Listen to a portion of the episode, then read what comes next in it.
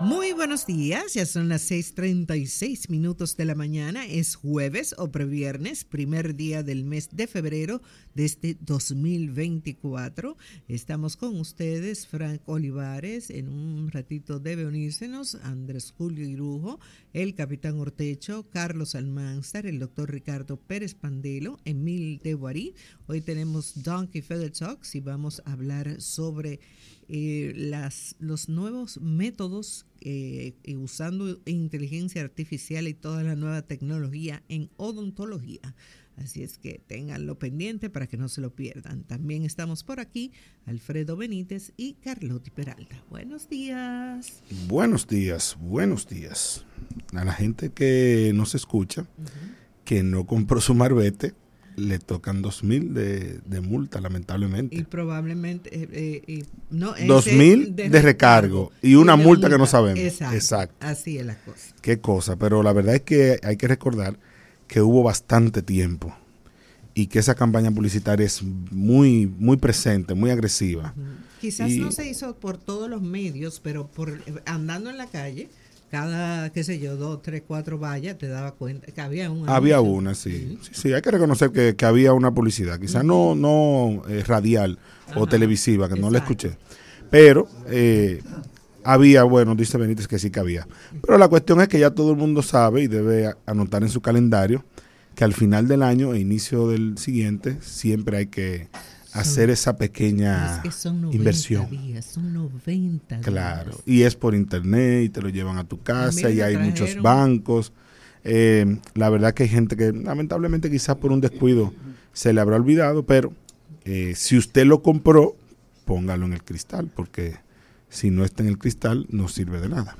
Después lo paran, le cuestionan, le ponen la multa y bueno, evitemos eso. Mientras tanto, nosotros eh, contentos de estar aquí con ustedes en este jueves. Buenos días. Buenos días. Buenos días a todo el equipo de producción de este espacio. Buenos días a todos nuestros oyentes. Buenos, días. Vino, vino, vino en, en, oferta. Modo, en modo, en modo. Modo escueto. Dele para allá, cuente. Eh, bueno, cuento que... Uno, dos, tres. Ese era el mandato.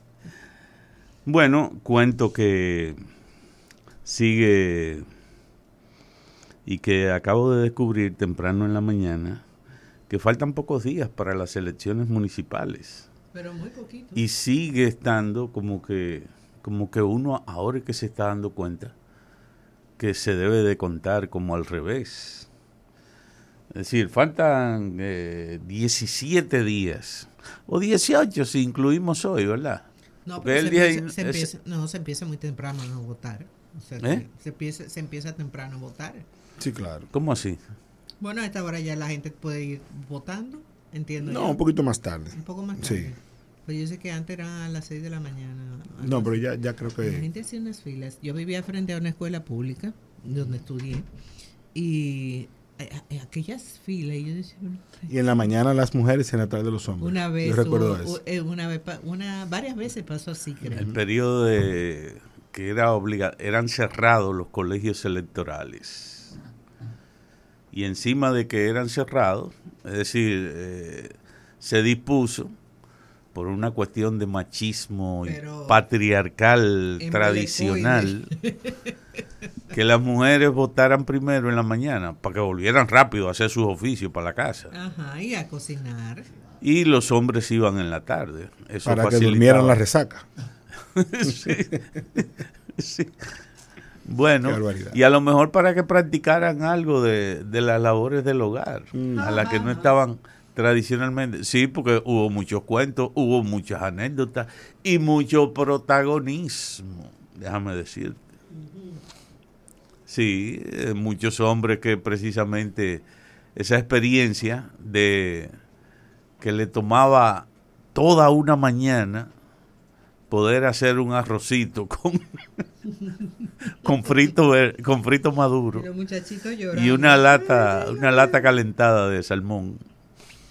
Entonces oígame uno se preguntaba muchas veces de que y cómo que las mujeres pueden hacer tantas cosas al mismo tiempo y les rinde el tiempo y le alcanza.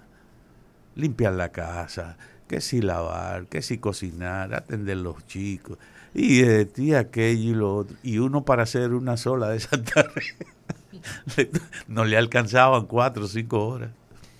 Bueno, Yo, yo lo que entiendo es que, fue una lección entonces, porque, y una parte, digamos, de, de, reconocer de la labor de la mujer en la casa, porque la gente, los, los hombres están muy tranquilos y, y chévere hasta que se arma un divorcio y de pronto, que, yo pienso, ya me dirá Frank, eh, pero antes se veía mucho que cuando el hombre era quien proveía todo lo, de la casa, de pronto se iba a divorciar y empezaba a cambiar eh, eh, papeles y cosas para, para que para, para quedarse con los bienes porque hay, hay algunos porque que lo han hecho porque él fue que trabajó que ese dinero es suyo él no tiene que dividir eso.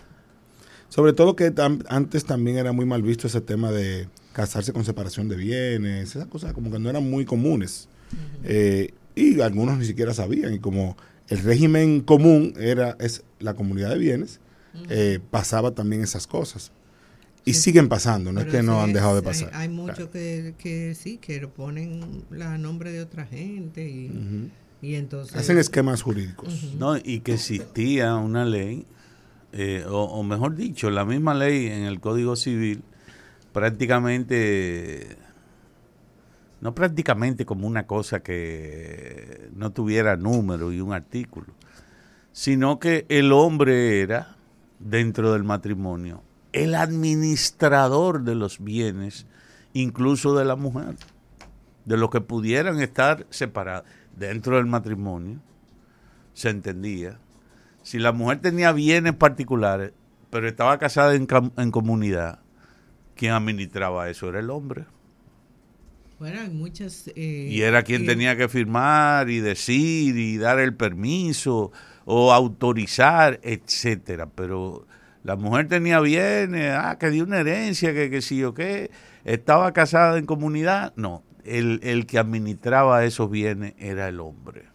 ante la ley. Y las herencias, según he escuchado, las herencias no, no entran en partición de bienes. No entran en la comunidad. Ni, el loto, si no se lo saca tampoco, los premios no entran en la mancomunidad. Bueno, sí, porque esa conozco, no, no, conozco un caso, conozco un caso eh, bueno, eso los mantiene en feliz matrimonio, pero eh, que no, que los premios ganados en, en, la lotería, lo que tú quieras, no entran en la mancomunidad de bienes.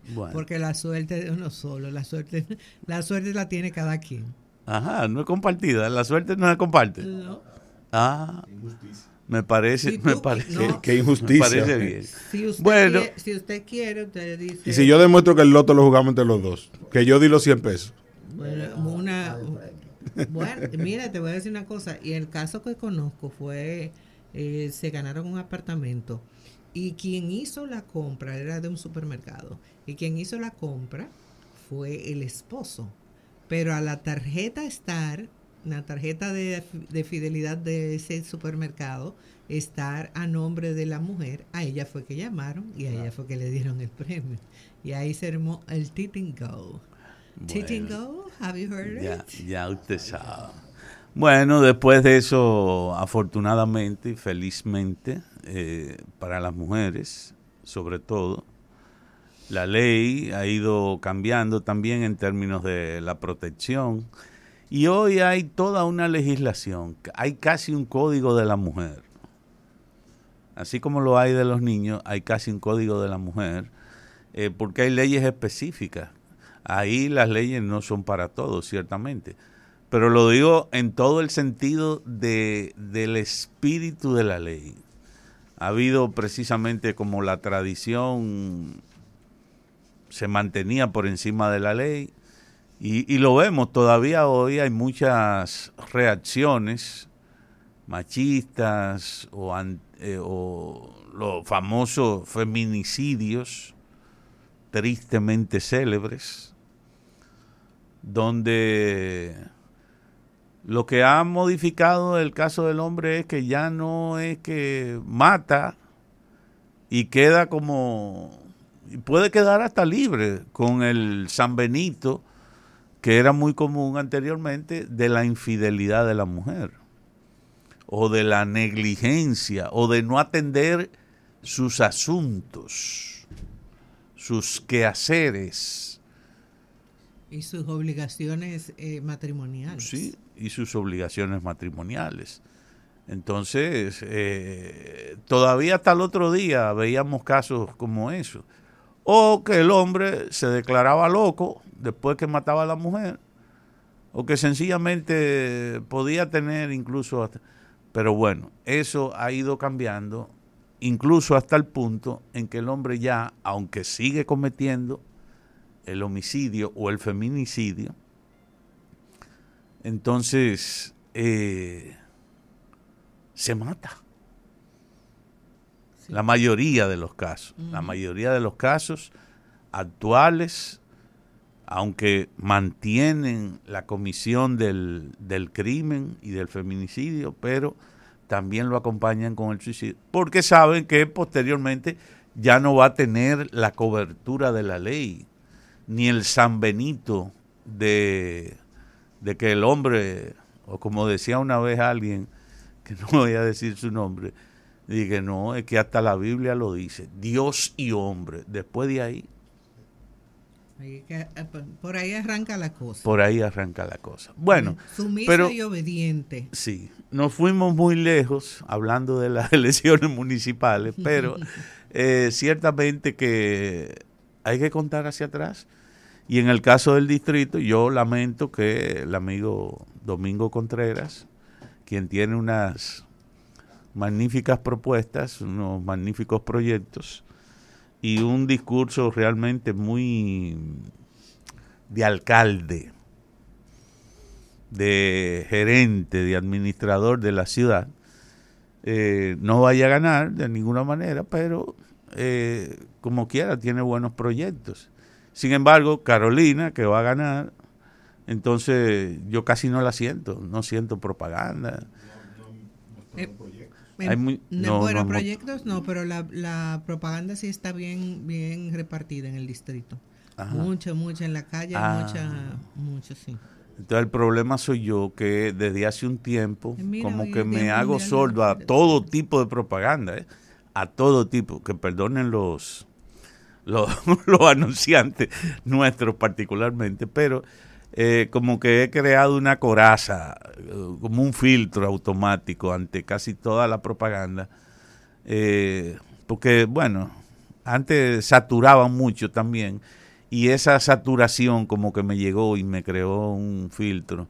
Entonces, como que casi no veo. Ah, ahora que venía para acá, sí vi un, un anuncio de Abel, que yo pensé que iba a decir a, a, ver, a ver, a ver, a ver, a ver.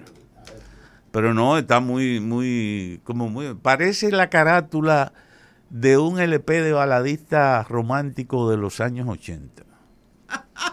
Más o menos, un, cuadro como de, como de, de altita, como dicen. No, no, no, no, no, tampoco así, no, tampoco así. No, no, no, compañero, no, no.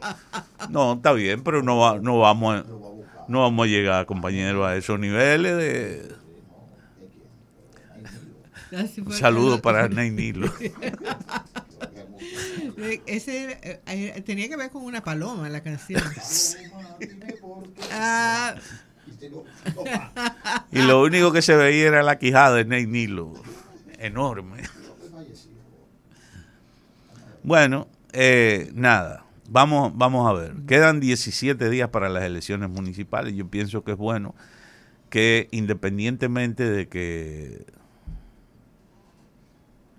de que alguien no gane, bueno, la mayoría no gana, gana uno solo normalmente en cada en cada localidad, pero que sí escuchemos y que así como han ido variando y algunas cosas dentro de la actividad proselitista para escoger a los a los, sí, a los candidatos a determinados puestos, eh, la gente también, el ciudadano vaya haciéndole caso. Sobre todo en lo municipal, lo que tenemos es más que ver, eh, no es el candidato que vaya a perder o la candidata que vaya a ganar, sino eh, la